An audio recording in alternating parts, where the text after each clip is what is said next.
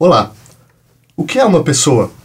Resposta: Um membro da espécie humana que se comporta como se comporta por causa de muitas características ou propriedades internas, entre elas, sensações, decisões, fantasias, aptidões, percepções, pensamentos, virtudes, intenções, habilidades, instintos, devaneios, incentivos, atos de vontade, alegria, compaixão, defesas emocionais, crenças, complexos, expectativas, anseios, escolha, impulsos, ideias, responsabilidades, satisfações, memórias, desejos, necessidades, sabedoria, quereres, um instinto de morte, um senso de dever, sublimação, impulsos, capacidades, propósitos, vontades, informação, um superego, proposições, experiências, atitudes, conflitos, sentidos, formações reativas, uma vontade de viver, consciência, angústia, depressão, medo, razão, libido, energia, reminiscências, inibições e doenças mentais.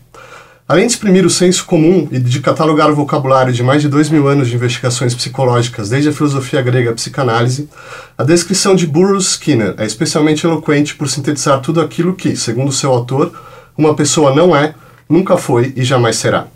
Contra essa ilusão dita mentalista, ele oporia sua perspectiva radical, chegando a sugerir que ela, provavelmente, conclama a mais drástica transformação jamais proposta em nosso modo de pensar sobre o homem é quase literalmente uma questão de virar a explicação do comportamento de dentro para fora. O impacto calculado de formulações desse tipo cumpriria sua função de despertar o olhar humano para a singularidade da recém-nascida ciência do comportamento, mas também faria do behaviorismo um dos ismos mais controvertidos do século XX. Se para os mais deslumbrados o ideal de um progresso cientificamente orientado à prosperidade parecia descer do céu à terra, para seus antagonistas, pessoas como Pavlov teriam convertido o How Like a God de Hamlet em How Like a Dog, e de Admirável Mundo Novo, em 1984, A Laranja Mecânica e Matrix, uma corrente ficcional tão excitante quanto inquietante se habituaria a associar o ideário comportamentalista a delírios de controle sobre-humano e processos de desumanização em massa. Cientificamente indiferente aos exageros de entusiastas e alarmistas, contudo, os analistas comportamentais continuam a lapidar a teoria e a empiria do comportamento, acumulando sólidos benefícios ao aplicá-las a práticas como a educação, a gestão pública e privada, a reabilitação clínica e a socialização de deficientes e delinquentes. E hoje, após a experiência totalitária do século XX, na era da globalização econômica, das redes virtuais e do recrudescimento do fundamentalismo religioso, as questões provocadas pelo comportamentalismo são talvez mais urgentes do que nunca. Afinal, que são todos os sistemas jurídicos, políticos, religiosos, suas leis, costumes, ritos, seus valores, crenças, ideais e toda a multidão de símbolos que chamamos cultura, senão artifícios fabricados por seres humanos para estimular ou inibir comportamentos humanos. O que mais fazem pedagogos, psicoterapeutas, sacerdotes, se não aplicar técnicas de previsão, interpretação e controle de comportamento, a fim de capacitar pessoas a prever, interpretar e controlar comportamentos. E acima de tudo, podemos ou não podemos selecionar nossos próprios comportamentos? Podemos ou não podemos, em uma palavra, determinar nosso destino? Para discutir o behaviorismo, convidamos Roberta Kovac, mestre em psicologia experimental pela Pontifícia Universidade Católica de São Paulo, psicoterapeuta e professora do Núcleo Paradigma de Análise do Comportamento, César Rocha, doutorando em psicologia pela Universidade Federal de São Carlos, com pesquisa sobre análise do comportamento e planejamento cultural, e Cândido Pessoa, doutor em psicologia experimental pela Universidade de São Paulo, pesquisador e professor do Núcleo Paradigma e da Escola de Sociologia Política de São Paulo. Cândido, é, vamos então para o início do, do behaviorismo, pelo menos o momento em que é, se escreve o chamado Manifesto Behaviorista do John Watson em 1913. É, o que, qual é o argumento do Watson? O que, o que a gente encontra nesse livro? É, nesse manifesto, o Watson ele faz um movimento importante na psicologia que é tornar o comportamento como o objeto da psicologia. Até ali, o que estava se vivendo era é, uma pesquisa da mente, uma pesquisa da consciência, dos processos de pensamento. E o Watson, ele fala que o que nós somos, o comportamento, ele é fruto de interações de cada indivíduo com o ambiente em que ele vive. É, isso é extremamente revolucionário e foi extremamente apelativo porque ele estava falando isso nos Estados Unidos, e ele estava falando, quando ele fala isso, ele fala o seguinte: todo mundo pode ser o que o conseguisse é, conseguir. E se ele mesmo não conseguir ser o que ele quer, ele pode tentar fazer com que os filhos dele sejam. É uma perspectiva extremamente democratizante é, do, do ser humano. Você imagina que não tem aí o pior e o melhor, a elite, o burro, o, o esperto. O que você tem é uma série de interações né? E essas interações vão fazer esse ser humano.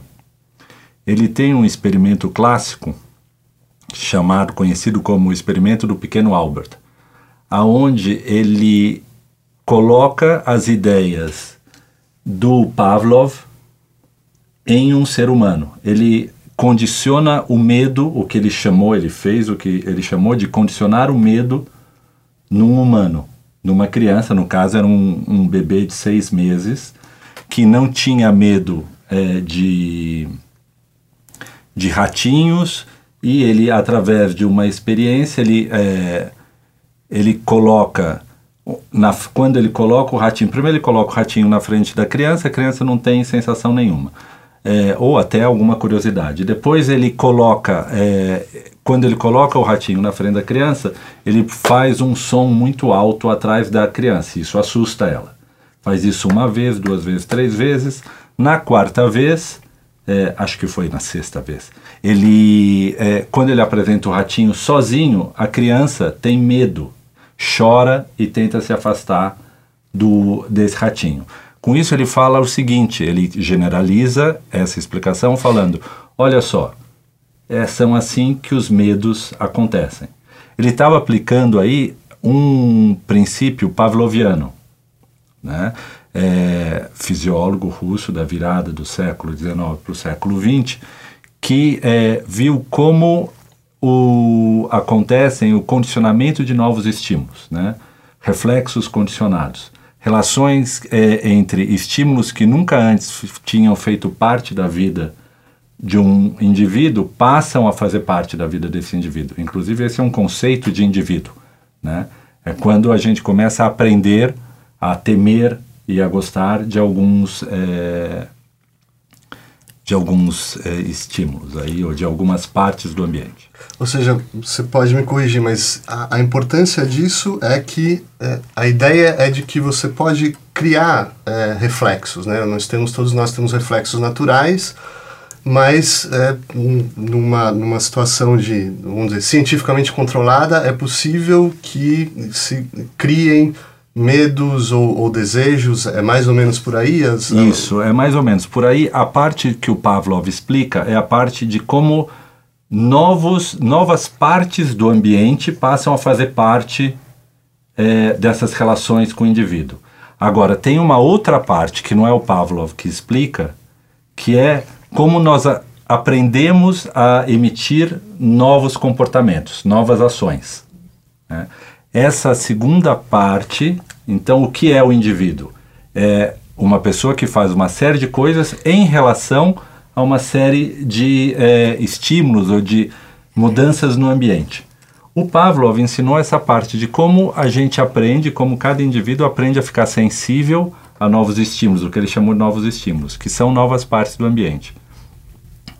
Uma outra parte, outros psicólogos vão se preocupar de como novas respostas ou novos comportamentos, novas ações vão fazer parte do nosso repertório comportamental.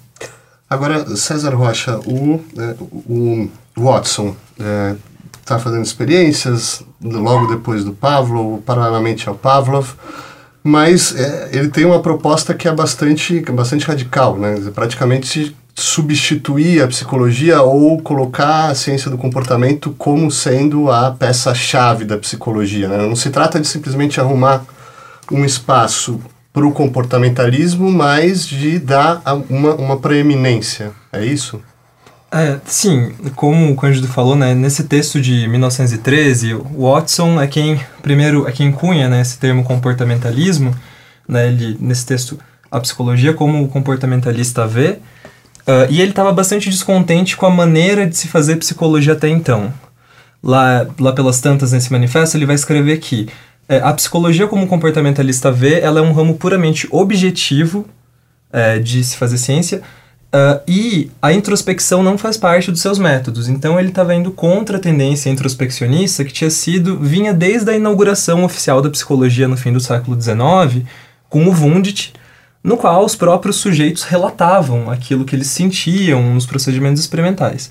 Né? E o Watson ia contra isso, mas como você disse, né, ele vai para um extremo ambientalista, né? ele sai do sujeito, ele de certa forma esvazia o, o organismo em algum sentido, uh, jogando tudo para o ambiente de tal maneira que ele vai dizer no momento que é, dê-me meia dúzia de crianças e a possibilidade de manipular o ambiente dessas crianças e eu farei delas o que eu, o que eu quiser. Eu posso fazer um engenheiro, posso fazer um artista, posso fazer, desde que eu possa manipular o ambiente uh, em que elas vivem. Então, como o Cândido falou, de certa forma, é uma perspectiva uh, uh, que muito inovadora nesse sentido, porque tira a ideia dessas.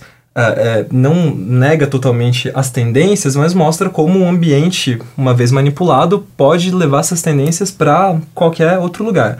Né? E é, esse texto do Watson é considerado pela história oficial né, a, a, a inauguração do behaviorismo, né, e conta-se que, então, a, a, partir dele existiram outros autores, né, Thoman, Clark Hull, autores que foram refinando as ideias de Watson até chegar num autor que hoje é reconhecido como comportamentalista uh, proeminente, que é o Skinner, né? o Burroughs Frederick Skinner, que você já mencionou uh, no início. Essa é a história oficial, digamos assim, do behaviorismo, por isso que nós começamos pelo Watson. Mas não poderia deixar de mencionar que existem histórias marginais do behaviorismo.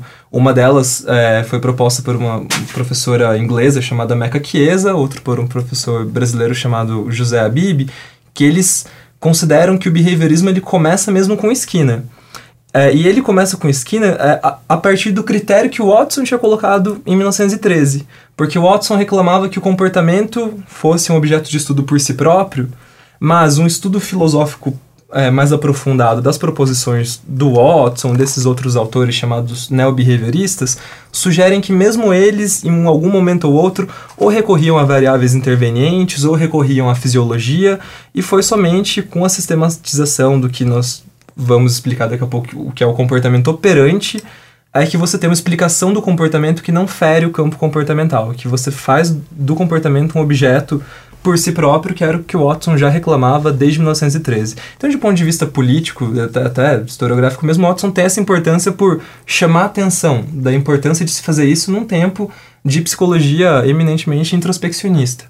E desde o início, né, Roberta Kovac, existe um desejo de, de aplicação né, dessas teorias. O Cândido já mencionou o, o experimento do, do pequeno Albert.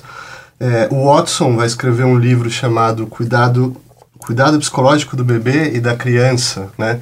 E se não me engano, ele vai ter uma carreira publicitária, até depois abandona a academia e ganha muito dinheiro fazendo publicidade, né? É, desde o início existe, existe essa preocupação. O que essa primeira geração de behavioristas está fazendo em termos de, de aplicação da, da teoria? Uhum.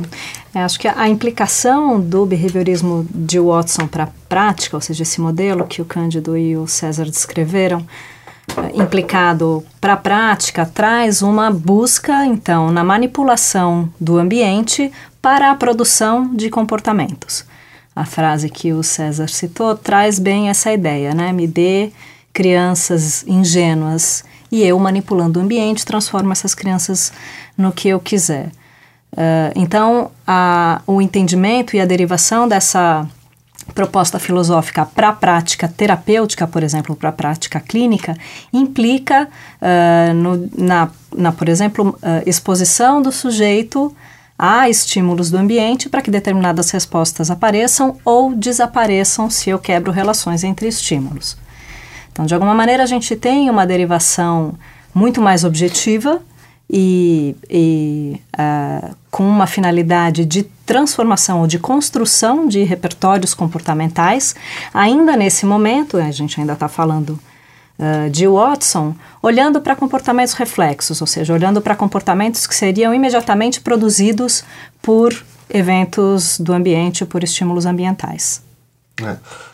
Cândido, talvez antes da gente passar para uma segunda geração de, de, de behavioristas, ou neo-behaviorismo, como o César mencionou, é, fosse o caso a gente abrir um pouco o foco histórico do, do, do nosso fenômeno e olhar o que tem, é, o, qual é o terreno em que essas, essas pessoas como Pavlo e o Watson estão trabalhando, eu digo terreno do ponto de vista teórico e conceitual, porque existem outras existem precedentes né, para esse, esse behaviorismo, como ele se desenvolve no começo do século XX. Quais, quais seriam esses precedentes? A gente pode pôr na mesa um pouco essas, essas teorias? Sim. É, do Watson, nós voltamos para o Pavlov. Né? É, do Pavlov, nós precisamos dar um passo atrás ainda e chegarmos no Darwin. O Pavlov vai falar: eu só estou estudando é, fisiologia do cachorro para entender a fisiologia humana, que é o que me interessa, porque o Darwin possibilitou, através da, uh, da teoria da seleção natural, a fisiologia comparada. Na hora que o Darwin coloca o ser humano de volta, ou pela primeira vez, talvez, no reino animal, nós podemos, do lado da psicologia, falar de uma inteligência animal. E aí a gente começa a falar de processos de aprendizagem. Então, paralelo a esse trabalho do Pavlov, nós vamos começar a ter pessoas preocupadas em, na ciência, estudar como os seres humanos aprendem e como os outros animais aprendem. Até então, é, inteligência animal seria uma contradição é, de termos, né? O, o primeiro expoente disso, é, desse tipo de, de investigação, acho que foi o Thorndike, que tem inclusive o nome do livro dele, é Inteligência Animal, e ele começa a ver, é, fazer pesquisas de como animais, gatos, é, galinhas, conseguem aprender tarefas. Essa não foi, com certeza, uma, é, uma investigação que se esgotou no Thorndike, mas, paralelo ao, ao é, Pavlov, nós vamos ter, aí sim, começar a curiosidade para aquela pergunta que você me fez antes. Como as pessoas aprendem? Como elas conseguem ter novos comportamentos? Né? Como do balbucio do bebê, nós falamos é, as mais diversas línguas e por que cada pessoa fala, cada cultura tem a sua língua. Então, esse é o caldo que tem ali na virada do, na virada do século XX. Certo. Então, vamos passar para essa segunda geração. Né? Tem vários autores e vocês podem escolher, mas sobretudo uh, o Skinner, né, que vai inclusive chamar o, o behaviorismo dele de behaviorismo radical. O que, que existe de radical, uh, de radical nesse nessa perspectiva do Skinner? É, acho que é um primeiro aspecto importante a ser destacado sobre isso é uma mudança que o Skinner propõe em relação à proposta do behaviorismo metodológico do Watson, Uh, quando Watson nega o introspeccionismo, como César falou, ele retirava da possibilidade de estudo da psicologia comportamental qualquer comportamento não observável ou não passível de verificação pelo critério de um outro observador.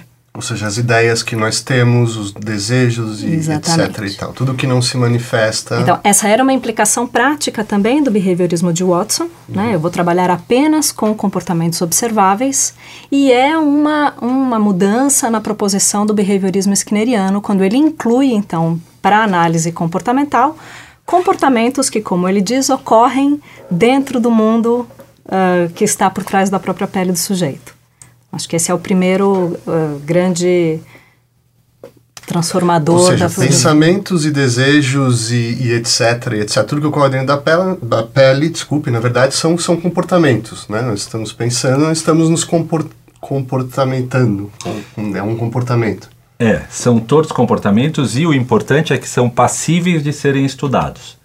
Agora, para dar esse passo, o Skinner ele tem uma passagem muito importante, que é o seguinte: ele muda o critério de verdade. Então, como a Roberta estava falando, de um critério de verdade, é verdade aquilo que dois observadores comprovam que é verdade.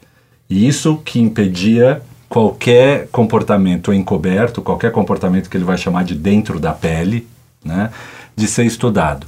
E ele adota um critério de verdade que é é verdade o que funciona para o experimentador. Esse é o critério de verdade, então ele está saindo aí de um critério de verdade mais parecido com o positivismo, vamos falar assim, para um critério de verdade mais parecido com o do pragmatismo. Uhum. Aí é uma mudança radical. É quando ele faz essa mudança de, de critério de verdade para estudar o ser humano em todos os seus aspectos, assumindo que pode estudá-lo em todos os seus aspectos, que ele fala, que ele cunha esse termo de é, agora eu tenho um behaviorismo radical. César, é, vamos, vamos então desenvolver esse behaviorismo radical do Skinner, porque um, talvez uma, uma diferenciação que ele mesmo faz em relação ao behaviorismo, o comportamentalismo anterior, é entre o conceito de condicionamento operante, que é o dele, né? E o que ele vai chamar de condicionamento clássico. Qual é a uhum. diferença entre, esses, entre, esses duas, entre essas duas ideias? É, antes de comentar mais pontualmente sobre isso, eu acho que, uh, dando um pouco de continuidade ao que a, a Roberto e o Cândido disseram, sobre as influências né, de Darwin e agora do pragmatismo, mais especificamente sobre Skinner. Eu acho que uh, o Skinner ele abre o livro de 1957 chamado Verbal Behavior com a frase é, os homens agem sobre o mundo, modificam-no e, por sua vez, são modificados pelas consequências de sua ação. Numa frase aparentemente quase que um truísmo como essa, acho que nós podemos identificar as ressonâncias tanto do pragmatismo quanto do darwinismo na obra do Skinner. E acho que isso é algo que merece ser mencionado, porque, de um lado, do pragmatismo, além da teoria de verdade, né, que passa a ser a efetividade, como o Cândido uh, mencionou, é, Outra herança pragmatista para o behaviorismo é fazer do behaviorismo uma filosofia da ação. E não mais uma filosofia simplesmente da reação, como parecia ser o caso do behaviorismo clássico. Então, fazendo uma filosofia da ação, ele reconhece que o homem produz consequências sobre o mundo, o homem opera sobre o mundo. Por isso que ele fala em comportamento operante, é nesse sentido o, operante dele. É, essa é herança pragmatista. Do darwinismo, ele vai tirar que as consequências produzidas pelo homem têm também a função de selecionar os comportamentos, de, não só do homem, mas de qualquer organismo sobre o mundo. Né? E é isso que vai fazer a grande virada. Né? O Cândido mencionou o, o Thorndike, né? os primeiros experimentos do, do, do Thorndike com a, os, o, o, gato na caixa problema. A diferença é que ali já se estudava a aprendizagem de, de novas respostas, só que é, ainda não era uma proposta uh, radical no sentido do Skinner, porque o comportamento ele não estava sendo. Uh, você não tinha. Ele ainda voltava para dentro do organismo algumas explicações. Por exemplo, é, o Thorndike falava sobre a, a satisfação ou insatisfação do gato. Então, o gato que associava uma resposta com algo que era satisfatório, com algo que produzia um estado fisiológico bom. O Skinner ele vai tirar. Isso ficou conhecido como associacionismo. O Skinner vai fazer uma virada e vai para desenvolver uma perspectiva que a gente conhece como selecionismo. Não é o animal que associa determinado evento com determinada resposta. É a consequência que seleciona o comportamento. E aí, como você havia perguntado, né? Então, é, essa é a herança é, darwinista, como você havia perguntado, né? Até Watson, Watson se valendo das descobertas do Pavlov, é, lançou mão das técnicas de condicionamento respondente para fazer, como, como foi mencionado no caso do pequeno Albert, investigações sobre aquisição é, de medo. E o Skinner ele vai desenvolver essa teoria operante do comportamento que consiste uh, em que? Numa análise que ela leve em conta é, o contexto antecedente das ações, as ações por si próprias e as consequências dessa ação sobre o mundo. Isso é o modelo do comportamento operante. O condicionamento operante seria o processo de aquisição de novas respostas, ou seja, um, o, o organismo agindo sobre o meio e as consequências por ele produzidas, selecionando ou não selecionando essas respostas. Então seria um processo de aquisição ou extinção né, de, de novas respostas e não simplesmente um processo uh, entre aspas, de substituição de estímulos ou de fazer com que estímulos adquiram novas funções, que era o caso do condicionamento respondente. Mas, eu, Roberta, isso significa que é, quando, você, quando vocês falam em, sele, em selecionar as respostas, significa que as consequências elas vão reforçar esse comportamento ou vão, ou vão inibir de alguma maneira? Quer dizer, a, a, a, a orientação do meu comportamento depende das consequências dele no sentido Cada vez que tem uma consequência, ela pode ser um reforçador ou um inibidor. É mais ou menos por aí? É mais ou menos por aí. Ou seja, as ações acontecem num contexto que é situacional e histórico. Esse histórico implica exatamente nisso, ou seja, em outros momentos em que respostas similares a esta apareceram, quais as consequências foram produzidas. E essas consequências compõem essa história, que dão então para agora esses eventos um poder reforçador, uma função reforçadora, ou uma função é, aversiva ou punitiva, como a gente chamaria, né? uhum. né? não inibidora, talvez. Você falou do contexto histórico e um outro, uma outra terminologia que aparece no Skinner, a gente está tomando o Skinner um pouco como um, um exemplo, né? mas se fala em seleção filogenética, ontogenética e cultural. O que são essas três formas de, de seleção, Cândido? É, a seleção filogenética é a seleção darwinista, seleção natural. Seleção natural. Okay. Então, é um mecanismo pelo qual é, espécies são selecionadas. O Skinner é, vai é, publicar um artigo já tardiamente, em, é, as primeiras publicações dele são de 1930, em, na década de 1980 ele publica na Science é, a seleção pelas consequências, onde ele sintetiza esse modelo dele de psicologia. E o que ele fala? Ele fala o seguinte: eu vou tentar fazer uma analogia aqui para vocês entre a seleção natural e a seleção de comportamentos. E ele vai falar o seguinte: do mesmo jeito que na história de uma espécie, ou na história do mundo, algumas espécies vão sendo selecionadas e alguns tipos de populações dentro dessas espécies são selecionadas, e elas vão se é, mudando ao longo do tempo, o mesmo acontece com o comportamento. Quando nós nascemos, nós temos alguns comportamentos, alguns espasmos, algumas mudanças, por exemplo, o balbucio da criança, que é, acontecem aparentemente sem nenhuma razão. Nós nascemos com isso. E nós nascemos também sensíveis a algumas consequências né? por exemplo, ao alimento, a uma temperatura agradável, ao sono. Então, quando nós fazemos alguma coisa, como a Roberta estava falando, que é, produz um alimento numa hora interessante, aumenta a frequência disso. E do mesmo jeito, então esse seria um comportamento selecionado. Né? Selecionado como? Na história da vida de alguém. Uhum. Esse comportamento, como as espécies, são plásticos. Né?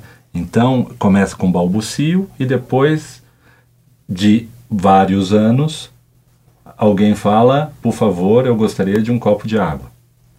Isso foi é, a plasticidade, é quase como se houvesse aí, durante a vida, a evolução de uma célula do comportamento que de um balbucio virou essa, essa forma muito mais sofisticada.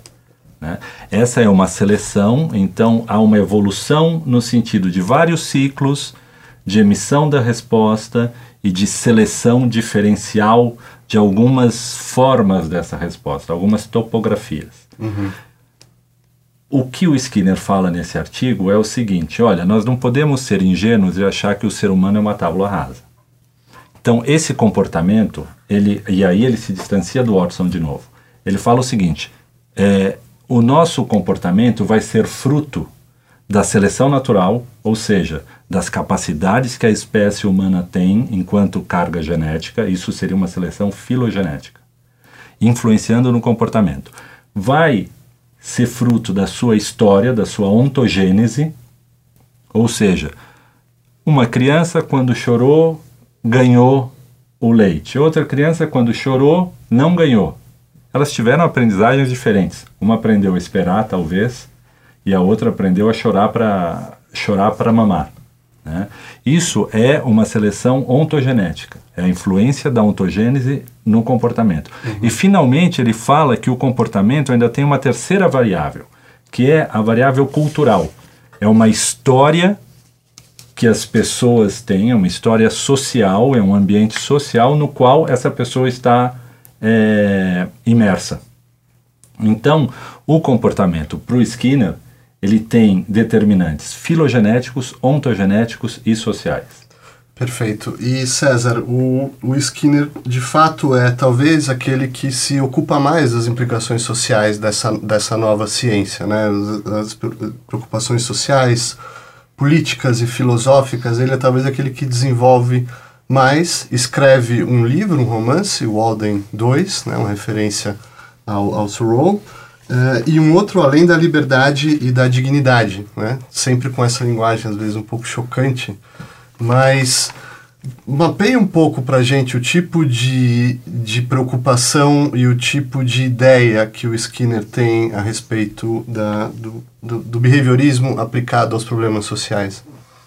Sim, uh, bom, uh, nesse momento eu acho que é importante lembrar aquilo que eu tinha falado primeiro sobre as, as, histórias oficiais e marginais do behaviorismo, porque acho que uma vez que a gente se foca muito na história oficial, a gente tende a, a eclipsar as contradições de um mesmo autor, as maneiras como ele muda de ideia ao longo da obra, como se fosse tudo muito linear e muito cumulativo até chegar onde chegou, né? A historiografia da ciência mostra que não, não é bem assim e, e eu acho que o Skinner, por ter uma obra tão complexa e tão extensa, né? Como o Cândido disse, ele começa a publicar em 1930 e publica até a sua morte, em 1990, é, ele também não estaria a salvo disso.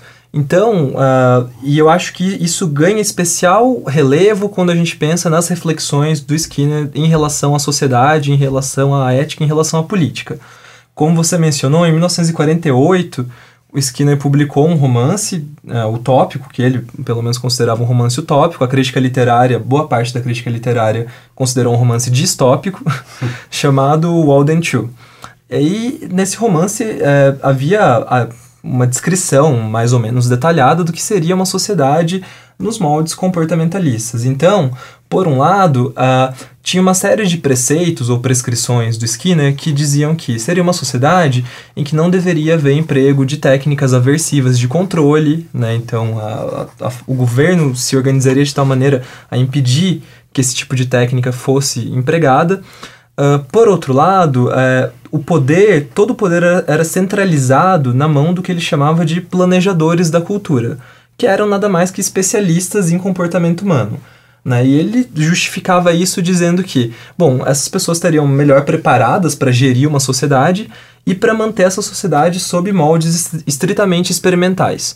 Ou seja, para tentar cursos de ação que, se não derem certo, você pode tentar um curso diferente. Né? Ele chega a dizer um momento nesse livro né, nas palavras, se não me engano, de um dos seus personagens, ele diz que se você mantém uma atitude experimental para resolver problema, soluções quase que milagrosamente aparecem. Então, ele tinha, ele era de certa forma um entusiasta e por isso que alguns classificaram o Aldentil como uma tecnocracia.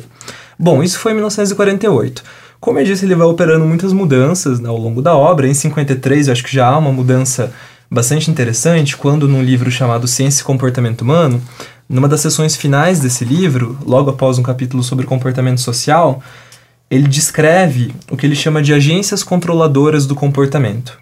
Nessa parte do livro, ele vai dizer que existem certas formas de poder instituído na sociedade, é, por exemplo, o governo, a religião, a, a própria psicoterapia, a educação, a economia, que manipulam variáveis específicas e por isso têm uma maior efetividade no controle de grupos.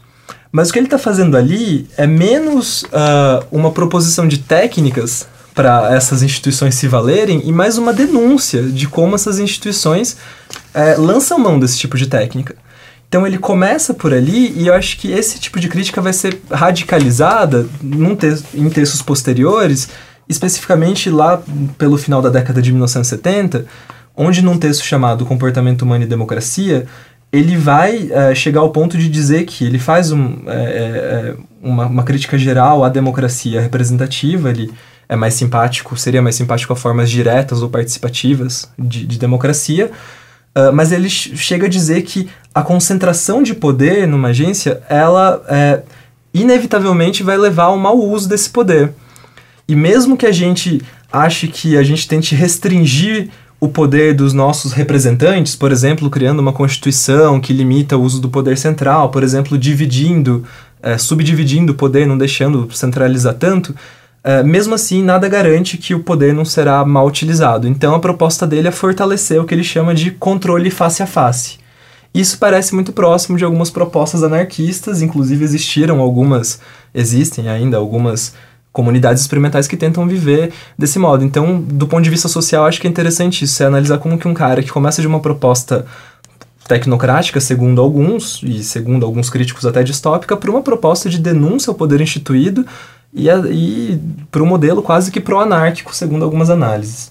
É, ele favorecia essa, essa linguagem, às vezes um, fala, tem um livro chamado A Tecnologia do Ensino, né, quando na verdade ele está falando de, de técnicas, mas ele prefere usar essa linguagem contundente. Agora, Roberta, o César falou para a gente as críticas do Skinner uh, em relação à sociedade, como ele, é, como ele vai revendo as próprias, próprias visões, mas o behaviorismo também despertou muitas críticas, ele mesmo, e muitas caricaturas também. Eu acho que agora a gente pode se deter um pouquinho nisso, a começar pelo criticismo de uma, de uma maneira geral, vamos tentar mapear o behaviorismo no mundo psi, né, no chamado mundo psi. Uhum. Qual é o tipo de crítica, quais são as mais relevantes ao, ao behaviorismo? Eu acho que é derivado dessa própria proposta behaviorista de, é, de que o comportamento, de alguma maneira, é controlado por suas relações com o ambiente, e que é uma verdade, do pressuposto comportamental, um entendimento superficial dessa noção de controle, eu acho que traz a principal crítica equivocada ao behaviorismo. Então, a ideia de que o behaviorista é aquele que intencionalmente controla o comportamento do outro uh, e que, portanto, o comportamento é. Uh, está, o poder do controle do comportamento pode estar na mão do terapeuta ou do planejador cultural, como o César mencionou ali. Então, acho que essa é uma principal crítica e os behavioristas, de alguma maneira, respondem a essa crítica dizendo que o controle não está na mão de um controlador. O controle, ou a maneira como os behavioristas se referem a controle do comportamento, tem a ver com as relações entre respostas e eventos do ambiente. É isso o que é denominado controle. Então, o controle está dado na própria possibilidade do comportamento existir. Ele existe num dado contexto e aquela situação, somada à sua história, é a história de controle desse comportamento. Uhum. É, é, Cândido, você poderia talvez né, desenvolver um pouco a parte, a assimilação pela cultura popular do, do comportamentalismo, de tanto os entusiasmos quanto as críticas, né? tem toda uma literatura desenvolvida a partir disso. É, eu, eu acho que, é, de certa forma, há essa crítica do controle, né? a noção de controle. É, é muito pouco compreendido o, esse título, por exemplo, além da liberdade. Vamos pegar só essa parte da liberdade e não da, da dignidade. Mas além da liberdade significa isso o que a Roberta estava falando. Olha, há controle do ambiente sobre o ser humano. E esse controle é, em grande parte, social. Então, é, o jeito, a forma pela qual nós podemos é, viver melhor não é negando esse controle, é entendendo esse controle. E é, nós temos parcela de culpas também quando a gente lá atrás, eu estou falando aqui em nome dos behavioristas, quando lá atrás se propõe uma sociedade baseada numa tecnocracia, eu não quero viver nessa sociedade. Né? É, há outras críticas também, por exemplo, quando é, nós falamos de é, aquele próprio critério de verdade. Né? Quando nós temos um critério de verdade do que é verdadeiro é o que funciona, o Bertrand Russell ou Whitehead vão fazer, passam a valer as críticas que eles fizeram para os pragmatistas. Quer dizer, dentro de uma sociedade de poder, verdade vai ser aquilo que o mais poderoso quer que seja. Né? Então, essas são todas as partes do. Eu acho que completa um pouco a noção de crítica, né? de como, como a gente vai fazer. A partir disso, ou mesmo com isso, eu acho que nós podemos ter algumas é, inserções que é, são é, reais, como usar o behaviorismo dentro de é, promoções de comportamentos não consumistas, é, promoção de ensino para pessoas é, de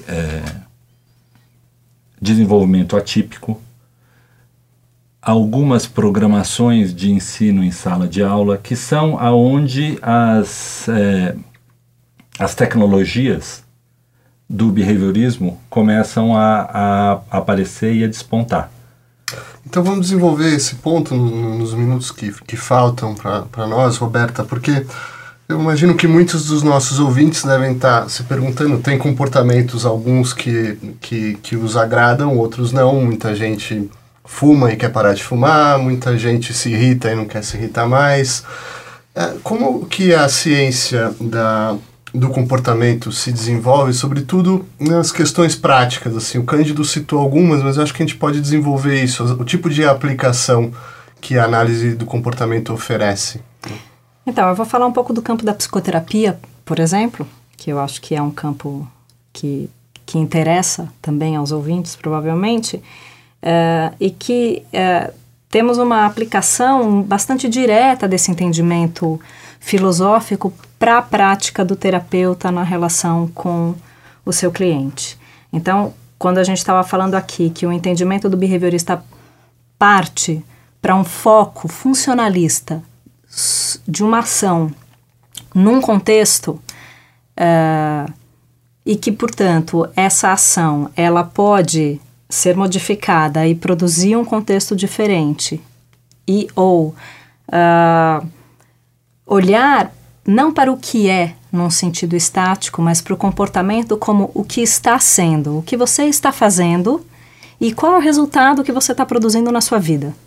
Eu acho que a implicação direta de, da filosofia behaviorista para a prática do terapeuta é ajudar o seu cliente a olhar para o seu próprio comportamento, não como o que é, então a gente se afasta um pouco de noções tradicionais do que é a psicologia, que é eu sou deprimido, eu sou uh, obsessivo compulsivo, eu sou bipolar, e vai para um o que você está sendo e o que funciona na sua experiência. Então, de alguma maneira, uh, a gente assume como terapeuta, e eu acho que a gente vai já para uma ideia de que não há uma terapia isenta de alguns valores assumidos, a gente assume que é possível, uh, em algum nível, que em qualquer e cada uma das circunstâncias que a pessoa se encontre, ela possa se comportar de maneira a produzir uma vida mais parecida ou mais orientada para aquilo que ela gostaria, uh, analisando o que ela vem fazendo e quais as consequências que ela vem produzindo, e alternativas de ação e possíveis alternativas de consequência. Perfeito. César, como isso se traduz no plano social? Porque a Roberta falou de psicoterapia, um trabalho individual, né? O, o indivíduo selecionando né, as, as, as, consequências, os, orientando o seu comportamento. Mas no plano social, como que, como que fica, como que o behaviorismo, o comportamentalismo pode né, nos, nos ajudar a não viver numa sociedade tecnocrática, justamente? Pois é, é, é, essa é uma tensão, eu acho, na, na obra do Skinner, com a qual nós teremos que lidar daqui para frente e, e, pensar em soluções para ela. Porque, se por um lado ele é um crítico da centralização no poder instituído, por outro lado, ele foi um defensor do que ele chamava, lá naquele livro do Para Além da Liberdade, de planejamento cultural. Ele acreditava que a ciência, que a tecnologia derivada de uma ciência do comportamento poderia ser usada para produzir um mundo melhor acho que a gente tem que começar a se perguntar como que a gente pode fazer isso sem incorrer em todos os riscos que ele próprio nos alertou do poder centralizado. Então, tem um texto que, chamado é, O que há de errado com a vida cotidiana no mundo ocidental, em que ele vai falar de uma série de problemas que são muito presentes a nós, superpopulação, esgotamento de recursos naturais. Hoje em dia eu acho que existem alguns exemplos pontuais com os quais o behaviorismo poderia começar a dialogar. Por exemplo, você tem o trabalho do Jean Guer, que é um urbanista que pensa em soluções para grandes cidades. Eu acho que uma ciência do comportamento teria muito a contribuir para isso. Uh, tem uh, um, um, psicólogo uh, bastante famoso chamado Stephen Hayes, que ele há pouco tempo lançou um texto em que ele falava sobre como que a, a, psicologia de inspiração comportamental, pelo menos, poderia ser usada no combate à, à, à proliferação da ebola. Então, eu acho que esse, a, a, tecnologia do planejamento cultural, ou seja, técnicas derivadas de todos os princípios que nós mencionamos, de condicionamento, de, da, de uma perspectiva que engloba a influência da cultura sobre o indivíduo, como que técnicas disso derivadas podem ser usadas para produzir um mundo que é, a, a decisão sobre isso deve ser uma decisão que eu acho que não vai mais ser tomada por um planejador central, dadas todas as ressalvas que Skinner fez sobre a centralização do planejamento. Então, acho que resta a nós decidir como que, que essa tecnologia vai ser aplicada no século XXI. É, eu vou colocar uma pergunta, então, em, em um ou dois minutos para vocês, para vocês três, para uma pergunta conclusiva e é conjectural, mas eu queria que vocês falassem um pouco sobre o futuro do behaviorismo, ou do comportamentalismo, né? ou da análise do comportamento, melhor dizendo. Quer dizer, o que, o que se esperar daqui para frente? Cândido. Puxa vida, essa é difícil. Eu acho que é, agora o, a análise do comportamento está com alguns, é, alguns vieses, né? ou algumas linhas de atuação.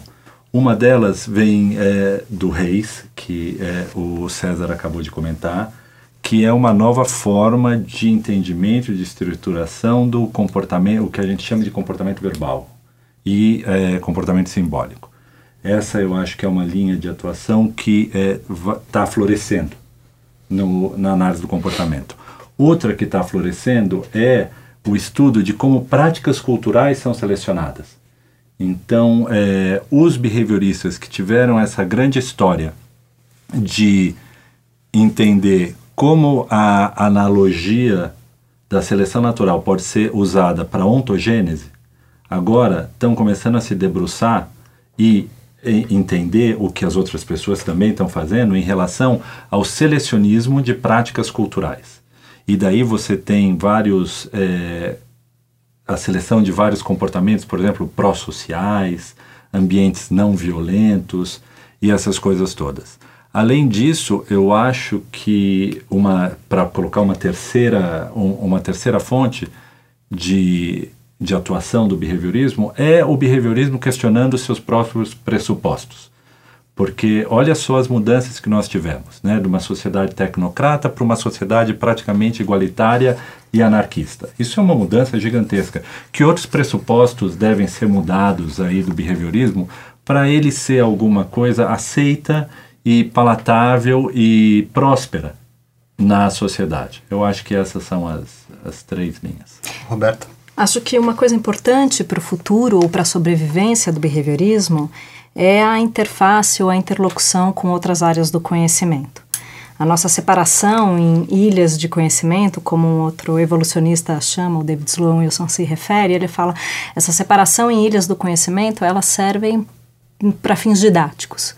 Mas nós estamos falando do ser humano, da existência do planeta, da sobrevivência, da cultura, então, a possibilidade de conversa, de interlocução com outras áreas do saber são fundamentais para a própria sobrevivência do behaviorismo.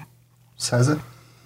Uh, eu acredito, acho que seguindo um pouco esse último ponto da Roberta, que as interlocuções uh, e uma postura trans transdisciplinar vai ser decisiva para a nossa sobrevivência no século XXI.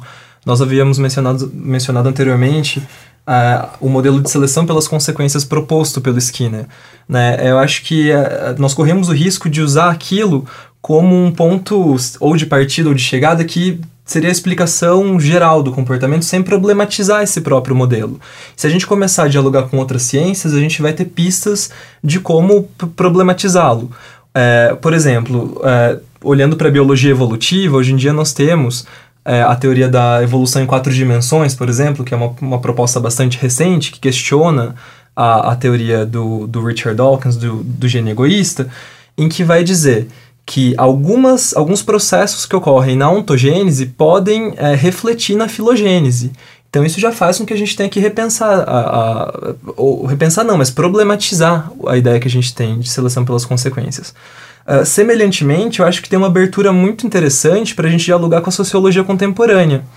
É, naquele texto que eu havia mencionado, que é de errado com a vida cotidiana no mundo ocidental, lá pelas tantas o Skinner vai falar sobre dois efeitos do reforçamento.